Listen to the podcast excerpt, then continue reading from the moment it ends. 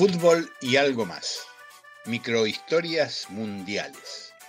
Recuerdos, curiosidades, anécdotas, perfiles y postales para calmar la ansiedad en la espera del Mundial de Qatar. Una de las perlitas del Mundial 78 fue el curioso caso del partido entre las selecciones de Francia, que usó la camiseta del club Kimberley, y Hungría. Ocurrió que un día antes de la disputa de ese encuentro, la FIFA le comunicó a la delegación húngara que debido al color rojo de su camiseta y al azul de los franceses, se podían confundir en los televisores blanco y negro que predominaban en la Argentina por ese entonces. Y le dijeron que debían jugar con la camiseta suplente.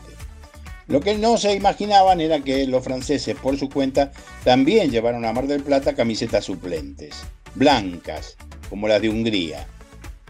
Ya con los jugadores en la cancha y para enmendar el error, se solicitó al club Kimberley que prestara un juego de camisetas de color blanco pero con rayas horizontales verdes.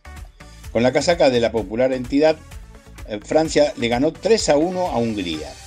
Una curiosidad adicional es que en la vestimenta de los franceses, Dominique Rostow y Oliver Rouger tenían en sus pantalones los números 7 y 11, mientras que en su casaca llevaban el 18 y el 20 respectivamente. No fue este el único caso de improvisado cambio de camisetas en los mundiales. En Italia, en 1934, en el partido por el tercer puesto, Austria enfrentó a Alemania en Nápoles luciendo una camiseta azul de entrenamiento del club napolitano. Los austríacos perdieron 3 a 2. En Brasil en 1950, México y Suiza se presentaron con camisetas rojas y los mexicanos aceptaron cambiar por las camisetas azules y blancas del Cruzeiro ganó Suiza 2 a 1.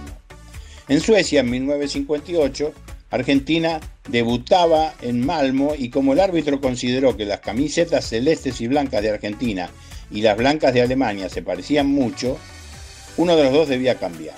El club Malmo le prestó a los sudamericanos un juego de camisetas amarillas. Ganaron los alemanes 3 a 2.